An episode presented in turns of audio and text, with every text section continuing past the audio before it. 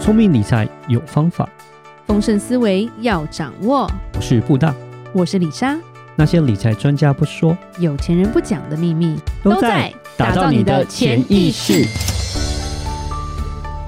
打造你的潜意识，告诉你理财专家不说的那些事。大家好，我是主持人布大，我是布大人生与职场的好搭档李莎。布大，是我们今天又邀请到很特别的来宾，重量级来宾。重量级，然后又是第一个有写书来上我们节目的来宾，对对对，很特别。非常厉害。嗯 哼，然后本人 很帅，对，听听众看不到，那李莎自己看就好了，谢谢。对，对，我们先欢迎雨果，嗨，各位听众朋友，大家好。雨果是你的艺名吧？对，我的笔嗯 名笔名。还没出道，还没出道。道。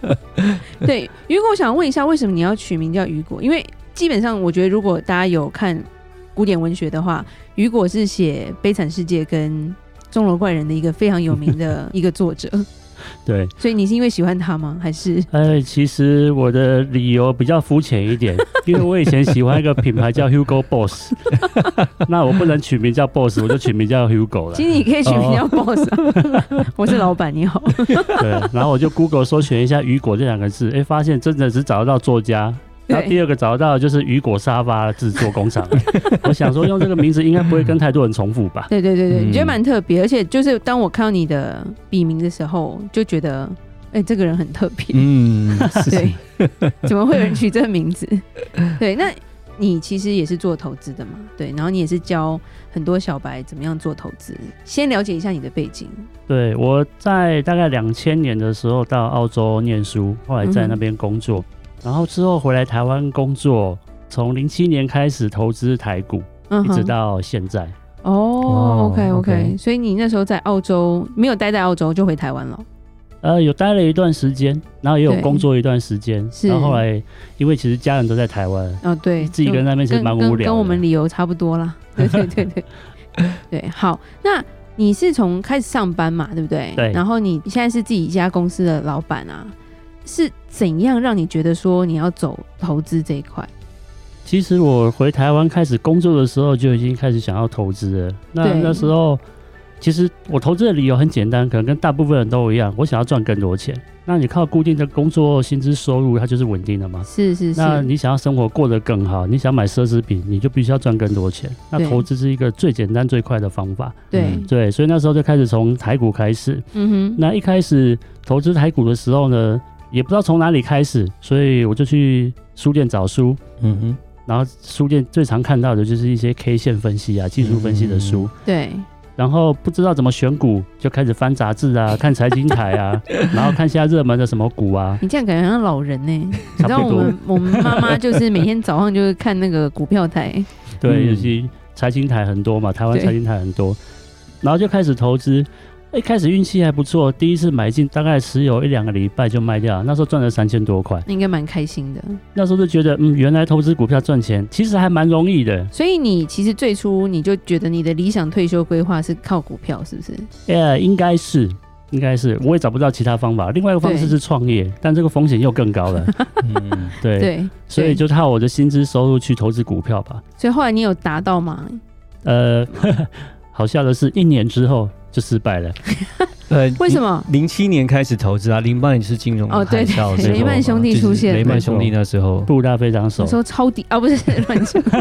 而且我就是非常标准的韭菜小白。呃，那个时候投资金额比较稍微大一点，后来我也去开融资户，然后买的哇都是那个时候台面上很热门的什么金电啦、绿能啦、嗯这些当时很热门的产业。对，买到呃几百块的价位，然后后来金融海啸之后呢，就一直撑一直撑，撑到最后我实在受不了了。那时候心里就觉得，我与其把钱留在里面去赔，不如先把它卖掉吧，把本金留着，等到低档的时候我再重新买回来也可以。对，嗯然后我卖掉的时候，刚好就是台股三千多点的时候，哇哇，最低点的，对没错。然后涨上去之后，心里会跟自己讲说，没有，这已经是反弹，还会再下去的。对。然后从此就没有再下你去你过，只直到能这六样告千诉点了自。己啊，不然 不然怎么活，对不对？我记得之前网络上有看到一个那个曲线图哦，就是那个股市投资人的心理历程哦。对，我觉得哇，这根本完全就是我的历史故 事。对，所以那你发现这个股票你没有办法达成你的理想吗？那你做了什么样的转变呢？对，那个时候其实我设定的非常理想，我我那时候抓每年获利二十趴以上，哦，OK，然后我觉得我大概到十年、十二年左右，我就可以达到我需要的财务自由三千万。好有自信、因为书上写的更厉害，他们每年都可以赚三十趴、五十趴，我只抓二十趴而已。哦。好我懂，我懂。那后来发现书上写的这些好像不太适合我用，或许有人办得到，但我办嗯不到。是是对，那金融海啸之后呢，就开始台湾很流行巴菲特这个名字，就开始去嗯研究这个所谓的价值投资。价值投资，对对嗯然后我就开始去研究财报。那因为我对之前在澳洲有念 MBA，所以嗯哼对读财报内容并不是很难。嗯哼但后来发现这个东西，呃，运作下来呢，我碰到几个困难点。第一个是价值投资要等到它的股价被低估的时候，对但是多头市场我根本就等不到，没我错，对三到五年我都没有办法进场。是是。那第二个是是我进场之后呢，我不知道什么时候它才可以反映出它的价值，我可能要等三到五年，对， 然后我这样十年就过了。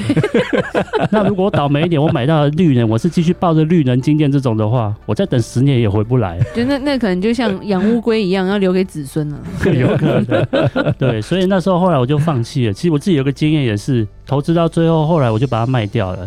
结果对。这一档股票过两年之后就涨了一倍，真的假的？嗯以后你卖什么，跟我们讲一 下。好，但我不知道要等多 久。反指标，对，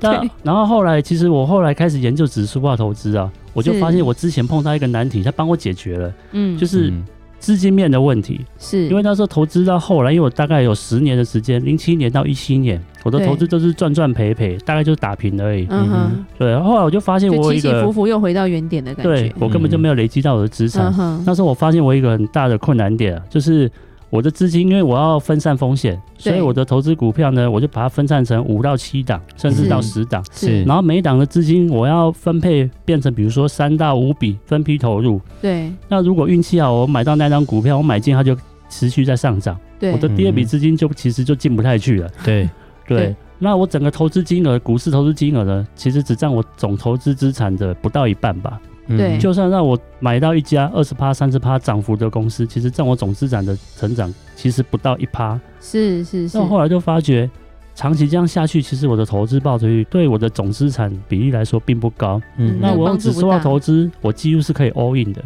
对，嗯这个时候七趴到十趴来讲，就相当的有价值了。嗯对对，就是我一开始以前觉得指数化投资一年七到十趴有什么意义？我一涨一档涨停就七趴啦。对对对，后来了解深入了解指数化投资的概念之后，才知道哦，原来不是我想的那么简单。是是，啦，就是像你找到一只标股好了，但是找到一只标股好像涨了二十趴、三十趴好，就它才占你的资产比例才一点点而已，那个二三十趴其实还是涨了很少这样子，因为它是就是本质很小的啦。对，然后对但是你指数化的投资没错，就变成说因为它是分散风险，变成说你比较可以投入的比较多一点，那但它的七八八趴反而它的效果会比那个拿到标股的效果还要还得好啊。对，对，你可以稍微讲解一下，我觉得听众可能会想，指数化投资是什么？指数化投资的概念就是我也不选股了，我也不选产业了，我就直接把我资金投资这整个大盘。对，那以我自己的方式呢，我是投资全世界的大盘。嗯我哼举例来说啊，为什么其实很多投资人会买零零五零，大家比较不敢投资海外？那我的想法是，零零五零哦，它是投资台湾的股市。那听众朋友可以想象一下，假如台湾是一家公司，对美国是一家公司，英国、是加拿大各是一家公司。如果你愿意买零零五零，你的出发点是想要把投资个股的风险分散到五十档上面，是那为什么你不把投资风险分散到全世界？对那比如我买用一档 VT 来举例，它投资了四十九个国家，九千多档股票，这个嗯是够分散了吧？对。嗯所以当全世界各个产业，不管是现在是轮到金融业好，或是今天轮到资讯产业好，或是原物料好，其实都跟你有关系，你都赚得到 那请问你投资俄罗斯的比例有多少？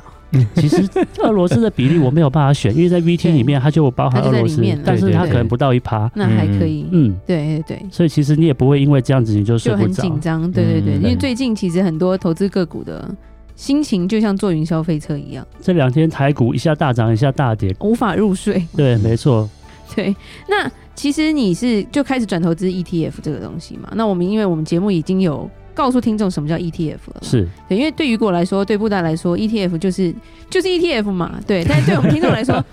这这是什么东西？对，嗯还好我们已经有之前有一集已经专门在讲解它是什么样的一个投资了。对是 E 好，那你从什么时候开始转投 ETF？在二零一七对我差不多从二零一七年开始对去做这个指数化投资然，后一直到现在嘛，对，但是我真正比较深入投入了，把这个指数化投资当做我的投资核心的时间是在二零一八年，因为其实我觉得这个心态转变了，啊还是要一点时间的。是我自己对研究个股啊，或是看这个技术指标的习惯，还是一直存在。对，那一开始我也不确定这个指数化投资是不是真的有他讲的这么好用，这么厉害。对嗯所以我的资产是从一七年开始慢慢一点一点的转过去，一直到二是零一八年，我觉得两边的数据资料比较下来，我就发觉这边个股的我要一直在关心它公司怎么样了，它财报嗯最近如何了。嗯对指数化投资我而连且看财都不用哎财报看说。不定还可以作假，所以对啊有时候 你还要看去看深入研究对对对没对错对对，那指数化投资这边说真的，我做再平衡的时候，我可能一年只需要做一次而已。对，是，对，我觉得这个方式对我来讲，CP 值太高了。嗯对我可以把如果我把我所有的投资都改用这种方式的话，我可以把我的时间拿来做其他我有兴趣的事情。是那研究财报不是我有兴趣的 事情，它只是我能力范围所能及，但是我没有那么大的兴趣每天在看这个数字。嗯是对，，所以我后来我就决定把所有的投资方式全部转成指数化投资。那你有什么心得？就譬如说他现在的回报啊，然后你觉得这样目前来说你很满意吗？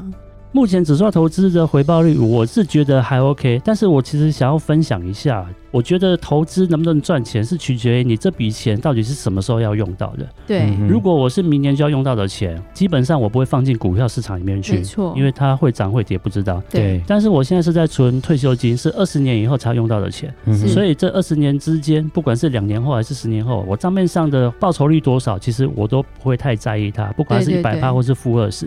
因为取决于我会不会赚钱的时间点是在二十年之后因。为你有时间啦，对，嗯时间其实也是一个很重要的关键，对，但是做指数化投资，我觉得有一个先决条件，也是它的限制，就是你必须要相信这个全球市场是会成长的。对如果全球市场是处在一个盘整甚至是衰退的阶段的话，那你做是指数化投资基本上也不会赚钱嗯对哦，所以这个先决条件必须要存在。是那我自己个人是觉得，你看一下人类发展史啊，尤其是现在这个科技化程度这么高，其没实。错，进步的非常的快，然后我相信人是贪婪的，大家都彼此在竞 争，想要市变为得了是更想好赚啦，钱想要变得更对好，好对对想要对变得对更好对对我们是正面一点，我们正面一点。是所以这个社会地球是在进步的，对人类是追求和平的，嗯人人类追求和平，这个就就不予置评，不知道。 好是所以我觉得长期下来，这样的投资方它应该是会往式上的获利方式是有的，对对。对但是它帮我省下了非常多的时间，是，哦，我觉得雨果你的分享是很接地气，就是说，就大家可以理解，而不是就像你说，你当初年轻的时候看的书天花乱坠，三十趴、五十趴，那个就是我觉得，那你看完就有点像是李莎会看那个做菜的食谱啦，是然后那些。也是老师嘛，都写的哇，一烤出来那照片超漂亮。你照他的做法，永远都烤不出那个样子。对，然后永远都留一手。对，因为如果他烤，就那个照片都觉得修过。那我其实我们回到原点，我想要问雨果说，你有一个粉砖嘛？对，那你为什么开始写粉砖呢？我们其实好想蛮想知道的，对，想了解一下，这也是一个有趣的事情。呃，我之前在投资的时候，那因为我前前几年我的投资观念就有转变嘛，对。对，然后我就突然很有想法，我就常跟一个朋友在讨论，分享我的心得，然后跟我的心态转换，对，然后讲久了之后，这个人开始好像不太理我了。 为什么他他他会不会为什是么听不懂？他他应该听得懂，但是可能他对这个没有那么大的兴趣，哦他不想要一直跟我讨论这件事情。是是他那有兴也有趣的可是什么能那个时候，因为他去买房子了，哦他开始研究房地产了。哦，对，是房地产跟投资其实有时候想法很不一样，嗯对，对啊，所以那个时候其实他就一直跟我讲房地产的资讯，哪 边的哪边的房子又涨了，涨了多少钱，嗯然后装潢要弄什么东西，对对对对对然后冷气装这个 什么冷热自动交换机要多少钱之类是的。那我是听了其实是就哦，我知道了，我有学习到了，我觉得这也是好处啊，我是学习一些不一样的资讯。对嗯但我的兴趣没那么大。对，那我想要问理讨论理财的东西，他也不太回应我。嗯对对，后来我就觉得不行，这样子我好闷哦、我就决定我要去开一个粉丝团，再把我的想法写在上面， ，OK，至少有人会无聊回我吧。对， 至至少有人会看，对不对？你可以对找到找到那个同路比较比较合得来的人呐。其实对一开始对出发点就只有这样子嗯。不会，我跟他加赖好友了，所以我们以后可以对，多多其实讨其论。实刚刚我们在 录节目之前，就雨果跟布大就是有点一拍即合，两个人就一直在讨论那些一般人听不懂的那个那些语言，就对他们有他们的语 言，然后马上就加 line 了，所以就觉得说，哎、能够遇到知心人也真的是不容易，因为其实布大很常常想要跟我分析，然后我就会觉得很放空，我都觉得，然后我很想跟他讲韩剧的内容，然后他也不太想理我这样子，其实我在你们之前的节目里有感觉得出来， 对，就会放空这样子。嗯然后，好，你们找到自信以后，你们就多对话这样 子。所以后来你就开始写粉砖，然后也持续了好几年了嘛，对 不对？呃，大概两年多，哦对，那其实也蛮有恒心的，而且你真的蛮蛮多话要讲的。嗯，就很巧的，刚好是在那个疫情对，大跌前开始写。那就刚刚好，因为大家就是想要上网看点东西。嗯，对，那时候可能大家看到一些股市的东西、投资的东西会更有感吧。嗯，对对对，那像李莎跟布大为什么开节目，是因为李莎不喜欢写东西，但李莎爱讲话。哦， 对，是然后我会看东西，但我自己写会词穷，了所解以。只能用用说的。一开始写我也觉得很累，也嗯是慢慢磨练出来 的。我我看你的文章其实还蛮好懂的，然后很用心，可以感觉出来不是那种自吹自擂那种 感觉。对，因为其实很多所谓的老师很爱自己讲自己多棒啊，跟着他就上天堂，反正就都那种感觉啊。那 是的对，那李莎就可能就 封锁， 没有，不要来烦我。是对，好，那我们今天就讲到这边，我们非常开心能够认识到雨果。